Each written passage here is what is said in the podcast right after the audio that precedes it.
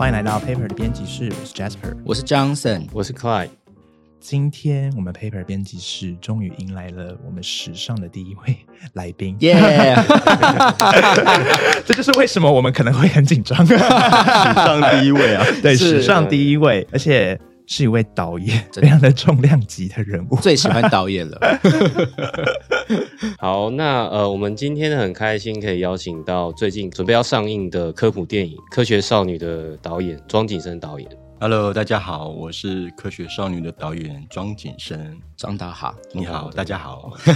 好，那呃，庄导呢，他呃之前曾经担任过那个电影《父后七日》的副导，哎，对，对，那也参与过呃金马奖最佳纪录片的《翻滚吧，男孩》的工作这样子。嗯，对，那呃，最近是二零一九年有一部就是院线片，是我们也很熟悉的演员，我们合作过的黄河，嗯，对，嗯主演的对最乖巧的杀人犯，对最乖巧杀人犯。所以大家对庄导的作品其实一点都不陌生哦。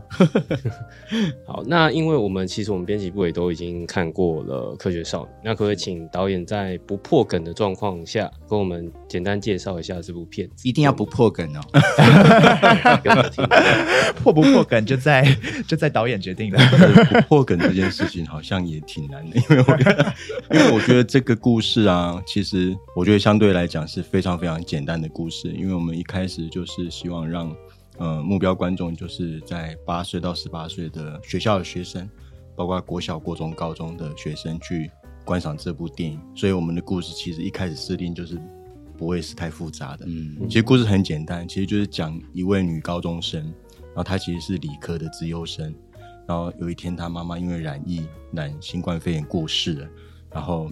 过世之后，她突然觉得家里是完全跟以前不一样。可是爸爸他是科学家，他希望让这个突然来的这样的一个一个改变，希望能够弥补啊，就是让他这个状况可以不要改变这么多，所以他把他们正在研发一个泛用型人形的原型机器人，嗯，叫艾普洛，把他带回来，而且这个长相跟他妈妈是一模一样，其实是很简单的故事但。很温暖 对啊，因为监制他一开始是希望做家庭温馨片啊，啊。嗯对啊哦，可是啊，它有一个前提是要有 AI 相关，所以我觉得超难的。所以导演一开始觉得这两个东西是有点冲突的。对，我觉得其实非常冲突诶，因为你看我们我们常常都在看科幻片啊，嗯然后都常会看到有 AI 元素的题材的电影，尤其是好莱坞电影，他们很多就是 AI 机器人，然后都冰冰棒棒，就是非常非常的精彩的科幻片，那一大堆。现在很多片子都是做的很很好这样子。可是其实我们倒没有看过一个属于本土，然后跟 AI 题材有关，可是它是家庭温馨片。嗯那我觉得其实这个是因为没有看过，所以对我来讲，其实是我是觉得是蛮大的挑战。嗯所以我们在一开始想故事的时候，确实嗯遇遇到非常非常大的瓶颈。不过后来还好，我们就是有找到一些突破点，就把它完成了这个跟目前所看到的台湾电影似乎有点不太一样的一个跟 AI 题材有关的科普电影。嗯我们是把它界定为科普电影。嗯对，这蛮特别的，对啊就，不是科幻，是科普。对，是科普。好，那我我想要请那个导演大概跟我们分享当初呃，就是说接到要拍摄这部电影时候的状况，这样子，嗯嗯嗯，好或。者一些想法。好呃，这个故事其实说来话长，真的是说来话长，因为这个已经要追溯到差不多将近五六年前的事情。哦嗯对，然后因为这个监制王英国监制是我认识将近二十五年的好朋友，嗯，然后他其实在我的整个重影创作的过程当中，其实他也帮过我不少忙。对，那所谓的帮的忙，其实就是呃，在我的一些拍片的一些资金上，确实有提供一些帮助。所以其实我跟他说说实在是一个不能说患难见真情的，有点恶心。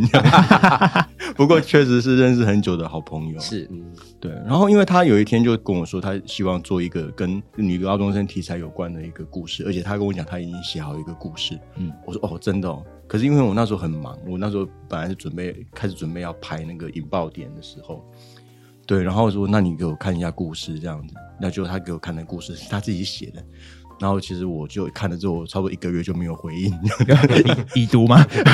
已读对已读，可是我就没有回应这样子。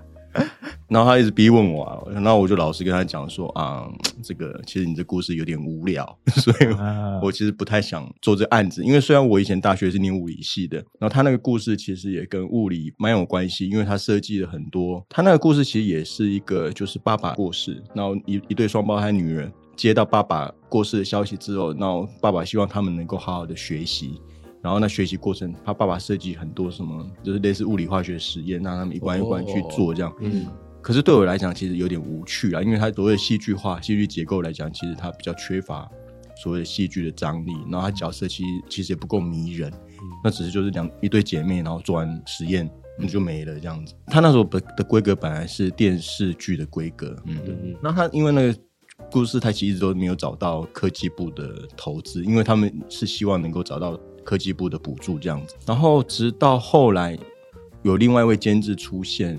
呃，那位监制叫吴嘉丽老师。吴嘉丽老师是我那个朋友王英国监制的老师。嗯。嗯。对我来讲，我会愿意答应想要接这个案子，其实还蛮蛮有一个决定性的关键是那个吴嘉丽老师，因为他的出现之后，我才会有办法去体认到，其实他和尹国老师是想要做一个跟女性议题有关，嗯，然后是而且是主要焦点也要讲女的理工科学生这件事情，对他希望是女性的女工科学生，他们在学习科学教育过程不要感到害怕，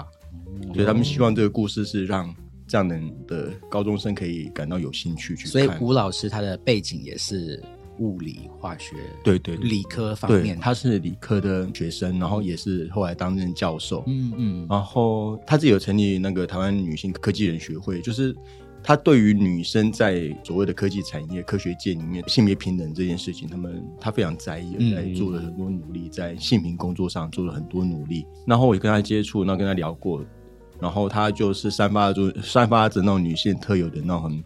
很温柔，可是他的内心是很坚定的一种嗯态度，我就非常吃这一套。就是我觉得他可以用非常智慧的想法去说服我这样子。嗯所以后来我就答应了，所以后来答应之后就跟着他们去申请科技部的的那个案子的补助，那也申请上了。可是因为申请上，他那个预算其实要拍电视剧，其实说实在不太够，还差蛮远的。那后来也是几经的思考，然后英国的监制就决定要改成电影，改成电影。那改成电影，那事情其实更大，因为电影的故事说故事方式，其实跟原本影影集的说故事方式其实完全是不一样。嗯，所以我们必须要重新写故事。这个时间点就是在二零二零年疫情刚开始的时候，嗯哦，对，所以就在那个时间点，我们就重新想这个电影的故事。所以为什么我们会加入，就是所谓的有那个新冠肺炎疫情的这件事情，然后在未来的那个世界，我们设定在二零二九年的时候，疫情还是持续，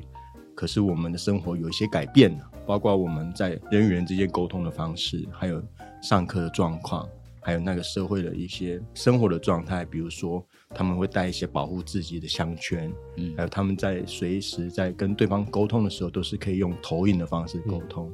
那都是我们后来因为呃为了要拍这部电影，我们重新设计出一套世界观，嗯。跟所有的道具，然后去希望可以呈现出我们理想中的一些二零二九年的这个世界。嗯，哎，那个项圈我非常想要，我也是，感觉现在 就可以感觉感觉很方现在便。就可以用。是不是就可以不用戴口罩？没错，没错，因为我们嗯最重要为什么要发明那个项圈，就是当然我觉得口罩，一方面第一个对我们来讲，在拍戏的时候，演员戴口罩这件事情，其实是我是觉得非常不 OK 的啦，因为这样会完全是失去他们姣好的面容，完全没有办法他们看到他们脸部的表情和表演。是对，我觉得不能让这种事情发生，嗯 所以我们就是也是因为这个原因，还有就是说未来大概二零二九年这种近未来的那种科技感，所以我们是因为这两个原因就去设计出这个嗯光所谓的光波共振项圈。嗯那它这个是可以帮助人体的这个脸部、头部附近做杀菌功能。是对，我们就不用戴口罩了。希望赶快发生。其实就我的观察，我认为未来的小孩子、年轻人，其实不不用到未来，其实就在当下这此时此刻，像各位这样的年轻人，我们其实对科技、对未来的 AI 是不会恐惧的，嗯，绝对不会恐惧，因为我们都是所谓的科技的使用者，嗯我们是对于科技这些产品的使用者。这些对我们来讲，其实是越来越上手，是越来越习以为常，是绝对不会恐惧的。可是我们其实这部电影是希望是想要去探讨，是说，当你今天要学习这些科技产品制造和研发背后的那些科学知识，比如说我们现在用 App，这个 App 我们背后是需要靠大量写所谓的那个语言程式嘛，嗯去把它构建出一个可以运用运作的一个 App。可是我们运用 App 很简单，可是在写的这个过程其实很困难。嗯对，然后我们现在强调，其实是在学习科学的这个知识的背后，很多女性的学生她其实是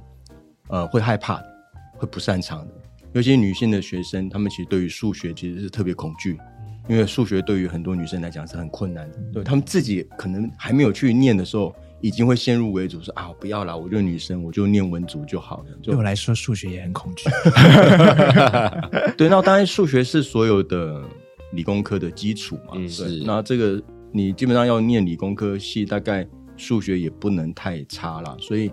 嗯、我们其实要强调，这部电影是希望让所有的女高中生，或者说更广泛一点是所有高中生吧，在对于学习科学知识这件事情，不要感到害怕。嗯，其实是有方式的。也许你们可能只是没有遇到对的方式，或者对的老师，或者是说能够让你学习的过程当中比较愉悦的一种环境或者状态，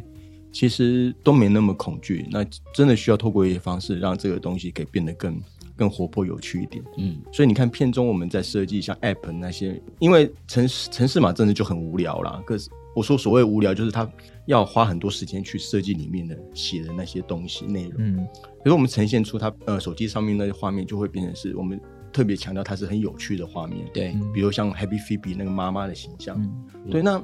这个是绝对可能的，就是透过大量的城市码的撰写，搭配美工和美编上的设计，其实绝对可以呈现出我们想要它看起来那么可爱的一个样子。嗯对，所以这个东西其实对我来讲有趣，就是在有趣这个地方。那呃，因为导演在片中里面有提到所谓的强 AI 跟弱 AI 嘛，对，那导演你自己对呃 AI 的看法是什么？你会觉得说偏向我们有机会在未，比如说在不远的未来发发展出强 AI 的吗？呃 AI 的领域确实就是会分为强 AI 和弱 AI。那所谓的强 AI，其实我们讲的比较具体一点，就是我们通常看的好莱坞电影或者国外电影在讲所谓的 AI 这件事，或者说机器人这件事情，嗯。通常他们都会把剧情导向就是在未来那个世界，所有的 AI 智慧，不管是机器人或者说任何的嗯 device，、嗯。它都可以去控制所谓的人类的主导这个世界。嗯。嗯。对，这是最强 AI 的一个标准的一个样子。嗯。那所谓的弱 AI，其实我们看到，如果在科幻片里面，通常可能就是比如说《星际大战》里面的 R two D two，、嗯。他们就是在旁边陪伴人类的这样的一个机器人，这个可能就比较接近所谓的弱 AI 这个方式，所谓是可以跟人类做好朋友、陪伴的一个工作。嗯对我来讲，我我的理念，我坚持的其实是弱 AI。嗯哦，包括跟监制的理念也是一样，也是弱 AI，也包括跟我们现在这部电影背后的出资者他的理念也都是一致的。我们都是主张是弱弱 AI 的，嗯嗯所有的 AI 科技都应该是让人类的生活过得更美好，而不是去主宰人类的生活，去宰制人类的生活，是绝对不能这样发生的。嗯嗯不能否认的是，说未来的科技，我相信一定有可能越来越会朝向所谓的他们的 AI 自主意识的学习，学习到某一天，它是不是可能超越到超越过人类可以控制的范围？我相信也许有这个机会，也有可能。可是对我来讲，我觉得绝对不能让这种事情发生，因为人类一定要主宰 AI 科技，我们绝对不能够让 AI 的这些科技反客为主了。嗯对，所以我我的理念是弱 AI，嗯对，所以这也是我们为什么拍这部电影。因为拍这部电影，我也有遇过，嗯，曾经有朋友问过我，就是说，哎，啊、就台湾就是是不是拍片资金都不够啊，或什么什么，就是所以才会选择说，哦，这个机器人不要不要那么厉害哦，或者不能做成科幻片什么什么。我觉得这个是对，也是不对，就是说。一方面是我觉得在台湾拍片，确实我们的资金确实没办法到达那么高，我们不可能拍像二零四九那样的科幻片。可是这也是好处，因为其实我们本来就不是要拍这样的科幻片，对因为我们是要拍弱 AI 的科普片，嗯对，就是让学生们或让观众们去感去接收到，其实是所谓的，在一个主角他在学习过程当中，他面对这些困难，怎么如何去处理困难，然后如何化解自己化解自己心里那个的困境，讲这些所有的他的自己个人的学习的观念，还有他这些家庭观。所以，我们其实在讲家庭温馨片。就我刚一开始讲的，就像监制他就是只是想拍一个家庭温馨片这样子。嗯，对，所以对我所以这个案子，我觉得对我来讲也是非常巧合，就是符合我的理念。那反正就是台湾的环境也不可能拍太大的片子，嗯我们就把这个片子所有的 focus 在一个像大家现在看到的，就是集中在情感面的一个家庭温馨片。虽然它有 AI 机器人，对，还寓教于乐。寓教于乐，我觉得超困难。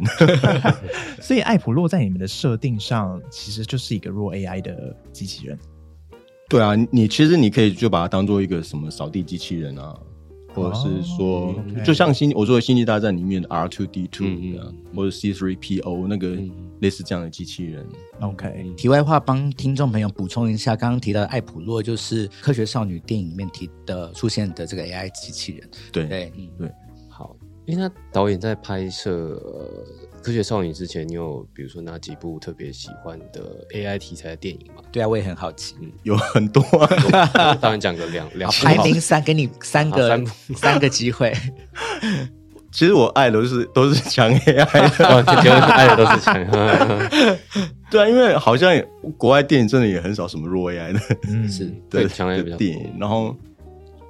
但我觉得那个那个《银翼杀手》是可能我是算最喜欢的吧，嗯就是是这个真的整个科幻片的一个历史，我觉得《银翼杀手》我我应该是最喜欢的。嗯，然后到后来的像史蒂芬斯皮伯的那个 AI 人工智慧，嗯我觉得也是很，其实也是蛮感人。哦，他那个我觉得也比较有接近嗯有，温情的东西。对对对，那个其实也是蛮蛮感人的。嗯然后再到更近期的，我觉得《云端情人》吧，我觉得《云端情人》这部电影我也是非常喜欢的一部、呃科所谓的科幻片。对，嗯，大概这是、呃我有三个扣打嘛，有有，讲三部了，讲三部云。端情人我们也都很喜欢，真的，嗯，因为《科学少女》它算是我们看过，可能是看过最温柔的一部 AI 电影了。对，那就是说当初，因为虽然说有一个就是可能家庭温馨片的想法这样，然后再加上呃高中生的这个元素，但当初是怎么去定调它的这个调性，还有它整个的走向？嗯，因为我觉得一开始就是如同我刚才说，监制他希望的理念就是家庭温馨片嘛，嗯然后他就是希望让这部电影看看完之后会很像看一部法国片，就像那部法国片叫做《贝里一家》，贝里一家，然后它里面的剧情是在讲，呃，一个女主角她喜欢唱歌，然后她出生在法国一个农村，的爸爸妈妈都是聋哑人士，嗯对，然后她也是透过自己的努力，然后还有就是外语去参加歌唱比赛这样子，然后她是一个非常感人的家庭温馨片，所以那个监英国监制一开始就希望我拍出来就要像那个样子，嗯，对，那好，OK，那至少他可能心里有一个模样，就在那个地方。那当然，我们对于就是要完成他这个梦想的人，就是尽量尽量能够把出品的片子能够接近这样的一个痛调，所以我就是往这方面去想，对，往这方面去想，让这个片子的那个感受会朝向那种感觉比较温，就像你说比较温柔一点点那种，那种那种那个气质。嗯。对，那可能再像我自己本身，我也比较擅长去讲述，用柔软的方式去讲述一些故事，这样子。这这可能是我自己就这个人的一个特质或者是喜好吧。就是我拍出来的东西，似乎就是有一种这样的一个调性。那呃，我想问一下导演，就是在电影里面，我们其实可以感受得出来，就是人类其实对 AI 是有可能会产生感情的。我们很好奇，就是导演自己的想法是什么？对于人类对 AI 产生感情这件事情，嗯，我觉得就如同我刚才说的，因为我比较支持的是所谓弱 AI 这件事情。嗯嗯对，那所以就是因为我可能支持的是弱 AI，所以我应该会觉得说，未来的所有的 AI 的技术和产品，其实是人类过更好的生活。简单讲，就是让人类用的更更顺手，可以跟跟人类可以互动的更良好。然后可以帮人类解决很多可能自己无法解决的问题，尤其像老人，比如说老人他老了之后，其实现在要要希望儿女在身边去照顾爸爸妈妈这件事情，我认为是越来越困难。嗯，那像就像这样的状况，那未来是不是有一个陪伴老人的一个老人机器人呢？陪伴的机器人呢？像这样的话，这样我就觉得这老人是很需要的。老人这样接受到这个陪伴机器人去陪伴之后，他们中间会不会产生情感呢？其实我觉得，如果是我的话，我应该是不会啦。哦，对，嗯。因为我刚才讲那么多，想要讲的，其实 我如果是我不会，因为就像我们的 iPhone 里面有 Siri，嗯。嗯对，那今天假设 Siri 真的发展到更全面、更完善、更完整这样子，那我我会不会对它产生情感？我觉得我是不会。嗯，可是当我们今天遇到像云端情人里面这样的一个状况，是。嗯那会不会呢？嗯。那我又觉得很难说，嗯。嗯。因为我觉得云端情人一个好处是它看不到一个实体，嗯。那因为看不到实体，我就会非常有想象的空间，因为我越接触不到那个人，我就越有办法投射感情在上面。是，嗯。那如果今天我今天是一个像艾普洛是一个很实体的 AI 的 device，在我的身边，我是觉得我不会对他投射感情。哦，对。嗯。就刚刚导演提的那个 Siri 这件事情，我自己也有在思考这个问题，就是个人应该是不会对 Siri 产生什么情感了。是我常常跟 Siri 吵架、哎那 那你蛮特别的，走心了，但是，但是在看了这部电影之后，我我可以理解为什么就是女主角会对艾普洛产生情感。虽然艾普洛的设定是一个弱 AI，对，因为就就我们现在的生活来看，Siri 也是一个弱弱 AI 的存在嘛。是是也蛮弱的，对，嗯对。那因为子瑜他在故事一开始遇到的状况，其实就是所谓的丧母的这个情境嘛。嗯然后我觉得母就是这么至亲过世的这个重大的事情，对这个角色他又这么年轻，其实那个冲击是非常非常大。嗯，对，然后就像我们一开始故事，他一直问说人死了之后会去哪里，一样，他也不知道答案是什么。那当然，今天有一天真的像妈妈的一个机器人回来了，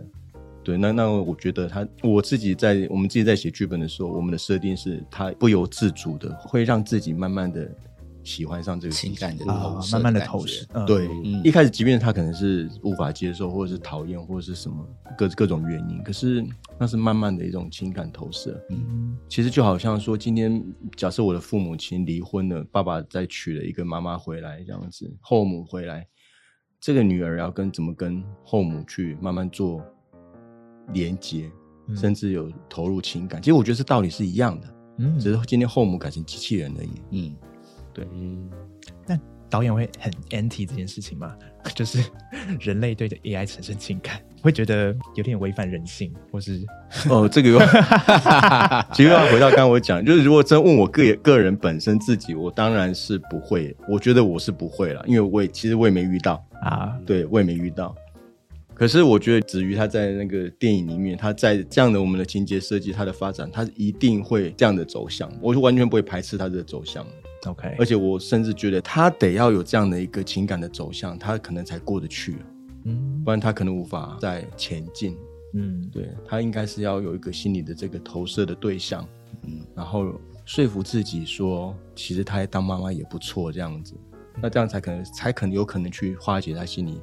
所谓的伤膜那一块痛，对那痛一定要把它消化掉，不然那个会很难过去。哦，也是艾普洛被创造的一个原因吧。是啊，对，就是所以陪伴。导演的意思就是说，导演觉得在未来世界的人类，你不反对，就是人类借由这个热爱爱的方式，帮助自己有更好的生活。对我完全是不会反对的，嗯对，而且我认为我还认为其实应该是要这样子的，因为像对于被照顾者，其实才有一个心理的慰藉，嗯他们才有办法去化解自己心里过不去那个坎。就像我刚才为什么会提到那老人这件事情啊？是因为因为我以前拍纪录片，我有遇过非常非常多的长辈老人这样子，所以我非常理解大家对于所谓的孝顺这件事情，还有隔代上下的那个关系这件事情。然后，尤其在在台湾这个社会，我觉得是越来越来越难去要求小孩子下一代要去来要去照顾长辈这件这个所谓的呃我们传统的孝道的该做的事情。嗯我认为是越来越困难。那当你今天在这个困难的这个情境里面，这些老人要如何自处呢？就是他明明知道这些儿女都在忙，或是先不管忙是不是真的忙还是假的忙，反正儿女都说他很忙，可是就是没有人回来看他。那当今天儿女租一台这个机器人回来陪伴他的时候，只也他也只能就是稍微释怀一点说啊，也是儿女的孝心，对，让他有一个人可以陪伴他，虽然他是机器人。那如果因为他这样的的一个原因，然后也可以用一个情感投射在这个机器人上面，我觉得是健康的。嗯，不然他会过不去，他永远会对于子女无法孝顺这件事情会永远过不去。是老人也会需要学着自己去解释这一切这一切的改变。是，嗯好，那我们来聊一点比较轻松的。，OK，电影里面有出现甜点，我最喜欢聊甜点。吃的很重要。是这个片中的妈妈很很喜欢烹饪嘛，然后她拿手的甜点是 orange chocolate。然后为什么我们有这样子的一个导演有这样的设定呢？甜点嗯，我们想要在故事里面放上美食这件事情，是一开始在写剧本的时候就希望做的。嗯然后那可是要做什么东西，就一开始还不知道。对，然后反正也是想很多东西啊，就是包括比如说，我们也想过是炒蛋炒饭啊，或者是说做什么特别的菜啊，嗯，然后反正就是大家都是因为我跟编剧们都会讨论嘛，然后就我们大家就资料收集去想想想，然后后来发现就是 orange chocolate 这个这个东西是甜点，哎，甜点其实也也蛮好的，因为嗯也比较容易说服观众说，哦，这机器人可能还还做得出来。不然你说要教他做个三杯鸡，我觉得可能是很困难的一件事情。等一下，我要打断导演，因为我们自己在办公室里面聊的时候，我们有聊到说，哎，其实他也可以做三杯鸡，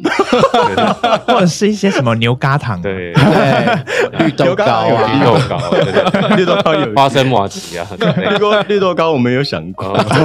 对，类似的想那为什么最后不用绿豆糕？没有，因为我觉得，我觉得，因为其实这要综合的考量啊，就是说我们，因为我们又要运用到他，他利用无人机去买东西回来，那我会想，无人机买东西回来是买什么材料回来嗯。比较好看？嗯。那比如说你无人机降落之后，我在里面要拿什么东西出来，那个哦影像上的形象，嗯我会我会一直在思考这个问题。拿一袋绿豆粉，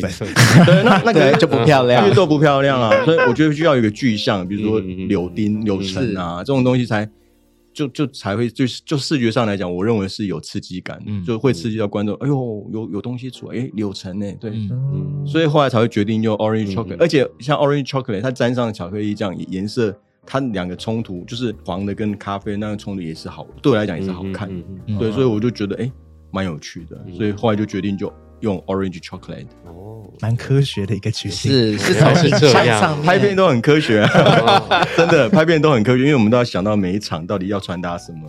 什么意思，所以才能去做决定。那讲到这件事情，艾普洛这个名字有有什么意义吗？艾普洛这个意呃，这个艾普洛这个名字，因为我们有三位编剧，那其中有一位编剧叫小包，对，然后他是 他他是台大医学系毕业的高材生，可是他其实没有。他没有去往医医界这方面去做，他也是叛徒这样。子。新的判断，对，然后艾普洛这个角色的名称是他原始的设计啊，不过其实没有那么困难，他只是觉得就是因为嗯，我们讲 AI 嘛，那 AI 其实 A A AI 的简写就是 A 点 I 点这样对，artificial 嗯。intelligence 就是嗯。A 点 I 点，然后后面是什么，它就加一个 Pro 版，因为我们手机不都是有什么 Pro 什么 Pro 这样，OK，它就是 AI Pro，嗯。嗯，然后 AI Pro 你这是英文，可是我们想要让它有一个中文化的名字，嗯。哦。那你连起来发音就吧，I A I 就 I Pro 这样子，嗯这是一个谐音梗。对对对，就是 I Pro，那就是爱普洛这样，嗯 OK 就 OK，蛮简就蛮简单的，可以朗朗上口。是。嗯，再来就是演戏的部分啦，对对，因为在片中饰演妈妈跟那个艾普洛的姚一体，是跟那个饰演女儿女高中生的卢以恩，他们两个人的表演其实，呃，以 AI 这部分来说的话，蛮极端的，因为一个是要演机器人要演没有灵魂的样子，对。然后卢以恩演的女高中，她就是情感很丰富，然后可能还蛮爱哭的，对。那请问拍摄期间有没有什么特别趣事可以跟我们分享一下？就是一个极端冷淡，一个极端丰富的情绪，这样子。我之前都会开玩笑，他们俩就是所谓的干湿分离这样子，一个超干，一个超湿这样。嗯，真的嗯。干就是像那个以提在演艾普洛嗯，因为嗯我们对于艾普洛设计有一些特别的招式吧，就是包括他的肢体动作，嗯走路啊，然后转身、转头，然后手抬的高度什么的，就还有用力的方式，就都会有一些设计。嗯然后还有最重要就是眼睛，嗯眼睛的设计。然后因为我们其实很简单，也是为了说做出它艾普洛这个机器人跟呃妈妈这两个角色要有不同的的那个差别。因为看电影其实也就大概一百分钟，然后我觉得观众得在这个短短时间内要去做很清楚的区别，就是妈妈跟艾普洛这两个角色不一样的地方，不管是肢体或者讲话，或是刚才说的那些机器人设计，还有最重要就是眼睛。对于角色来讲，我觉得眼睛是特别重要的，所以我就希望他眼睛是不要一直眨眼睛，然后他又要戴瞳孔放大片，嗯，然后就因为这样子，他眼睛就超干。所以所以干指的是这个，对对对对，是眼睛干，眼睛干。对，然后那子瑜子瑜的角色也是很困难，就是因为从剧情一开始，他就是妈妈过世嘛，然后其实一开始就是难过的，然后他是难过难过呢，应该是基本上是难过到后面，直到认识了那个阿修之后，可能心情会好一点。他的状态，我们就因为我们拍片的时候，我们不可能顺着情绪从前面一直拍过来，我们都是跳着拍，所以嗯。哇，他那个情绪就必须要去控制在哦，这时候情绪是比较高，就是哦。难过的程度是多少？嗯。比如这个是十分，这五分，这一分，现在哭哭现在是八分难过，对对，这是要掉眼泪的，这是不掉，这是含着眼泪的什么哦。的，就是这个有不同层次。嗯，所以他在整部片的过程，其实我是真的觉得他压力感也很大，他也花了很大的心力在揣摩这个角色，嗯。所以要他要想尽办法，要让不同阶段的刘子瑜看起来的状态不太一样。所以我觉得说有趣嘛，我觉得说有趣，对我来讲，这个其实是就是跟演员沟通这个表演是很有趣啦。嗯，对，不过我觉得这样也蛮残忍的，因为 对他们来讲，真的就是很辛苦，嗯。他们也是投入很多心力去去做这件事情。那因为呃，导演这部片它其实结合了科学教育跟生命教育嘛，是，对。那因为你们也说呃，就是希望是给国小、国中、高中生看嗯这样子，对。那呃，那你们有目前有没有什么计划？比如说就是定在学校里面播放，或者是跟学校怎么做配合这样子？就目前我所知道，就是监制和发行公司他们现在目前就是，我们先先冲戏院的上映嘛，嗯，那先从戏院上映，他们现在就是有尽量去推那个，希望企业的够能够来包场，嗯或者是买票、买预售票、买那个交换券预售票，嗯，然后让更多学校的学生可以来看。嗯，对，我知道他们现在目前是有在做这方面的推广，这样子。就先先推学校的人呃学生就一起买票进来看，对对，就比如就等于说，就企业来买，然后让嗯一些学校的学生来看。嗯。嗯，对，然后之后您刚才说的那个可能比较接近后面的嗯。所谓的、呃学校公播的一些方式，那那个可能就会等到戏院都下档之后，嗯他们才会往那个学校方面去做推行。嗯那个绝对也是会做的，那们就是因为这部片。呃，对监制来讲，也蛮大一块的战场也是在后面的，就是说要推学校公播这一块，应该是对他来讲也是最重要的，因为戏院很难期待大家都会到戏院来看啊。对，所以我们他们之后把这个片子主动送到各个学校去，给他们放公播版，我觉得这个也是他们会去做的一件很重要的事情。嗯嗯，主要是未来的影响嘛。应该说，戏院上映对我们来讲也很重要。听众朋友就是不要，还是要就是去戏院看哦。不要等后面的学校放映，不要等学校 我们只是想想要知道一下导演有没有什么计划而已。没有没有没有。对我来讲，我觉得就是上映的票房，以导演来讲，我可能不用承受那么大的压力。不过对监制来讲，他们压力超大。到时候到时候也相信，搞不好监制都没钱去各个地方、各个学校去放映这样子。对，还是希望观众朋友多多到戏院支持，那票房有支持支撑起来，让监制他们后面也更多有更多的余力可以做后面的事情。是，嗯。对，我再问一个比较有点 有点无厘头的，就是我们在试片当天，应该也是有一些学生到场了，因为刚我们刚好坐我们后面好像是一群学生，对。然后我们在散场的时候，我们有听到那群学生在讨论艾普洛这个机器人到底要卖多少钱。对，对，就是我们我我听到有觉得我也觉得蛮有趣的，所以导演你觉得艾普洛要卖多少？可是我可以先分享我听到他们聊天的内容吗？可以啊，可以啊，这样。就是他们其实有就是讨论出一个实际的数字，就是他们、他们在估是六十万，而且有原因的。他们是说，因为他们估计，比如说 iPhone 的价钱是这个样子，然后他们扩大到这个爱普洛机器人它的大小跟它的精密程度，然后加上它必须要量产，所以他们最后给它一个价钱是六十万，精准哦，六十万，精准，很有趣会。有会有那么精准六十万的数字，我其实蛮压抑。他们讨论了很很久，对，说老实话，我觉得我我自己是真的没有想过说一只爱普罗要卖多少钱，因为对我我最后这个创作者来讲，我觉得他在我心中或许可能是无价的啦。对，那如果说真的未来世界要要有这样的产品，我觉得绝对可以可以被买贩卖。可是我可能自己心里有一个更理想的一个对未来世界的的憧憬和愿景是，我觉得所有的科技应该是要非常普遍，然后非常平易近人的。所以像这样的机器，我觉得我我非常推崇未来的世界，应该是用所谓的共享精神去做这件事情，不管是面对机器还是面对嗯面对任何资源。所以我我意思就是说，也许未来有一家公司，它可以像 U Bike 一样，它可以做那么多。可是当你需要的时候，是我去租赁它的，嗯，我是把它租回来，我比我算月那个包月也好，我包年也好，对我我是我是认为用用这样的平易近人的方式去执行，可能是会更接近我心中理想的未来的世界，是一个共享的精神。嗯，共享机器人，那你们愿意多少一个月租爱普罗？我想我可能变成月租了。对，如 果月租费费的概念的话三千我可能少 三千吗？普及的话，这个价格应该差不多吧？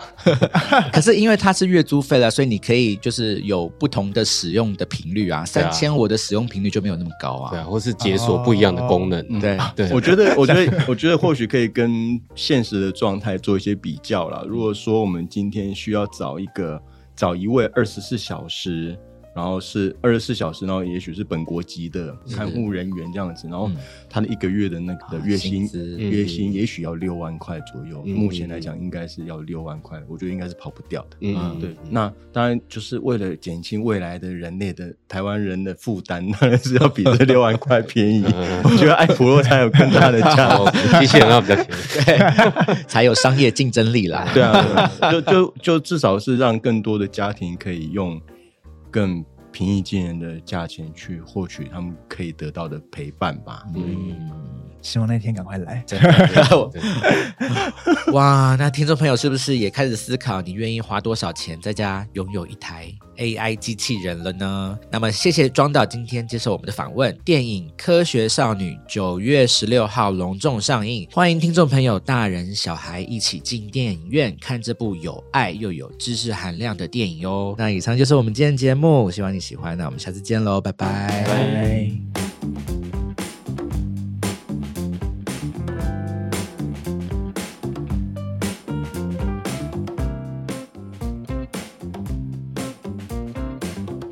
谢谢你收听我们的节目，欢迎给我们五星推荐，留言告诉我们你的想法。想知道更多关于艺术、设计与时尚的内容，欢迎订阅我们的 Paper 系列杂志，或是追踪我们的官网、IG 和 FB。那就下周见喽，拜拜。